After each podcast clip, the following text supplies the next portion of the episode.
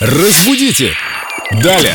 Вчера мы обещали посвятить эту программу «Спасибо и благодарю». С нами Виктория Полякова, культуролог, знаток русского языка. Вика, привет. Доброе утро, ребята. Вика, доброе утро. Вопрос об употреблении слов «спасибо» и «благодарю».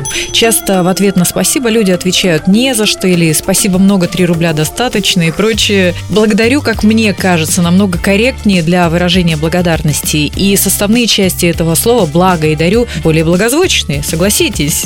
Они больше подходят ситуации, чем в случае со спасибо. Спаси Бог. От чего спаси? Как ты думаешь? Интересно твое мнение по этому поводу. Да, прекрасный вопрос. Э, действительно, очень правильно все разобрали. Спаси Бог, так раньше и говорили. Оттуда и произошло наше уже привычное спасибо. А, могу сказать, что я предпочитаю говорить благодарю. Мне очень нравится это слово, потому что оно составлено из прекрасного выражения «дарить благо». И некоторым, кстати, кажется, что «благодарю» звучит очень высокопарно, как будто бы вы сейчас э, снимете э, цилиндр с головы или поправите фалды своего смокинга, но на самом деле это прекрасное слово, и я предпочитаю именно так благодарить людей.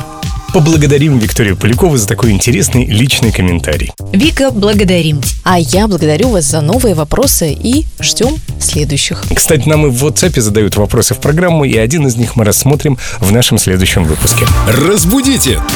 Далее!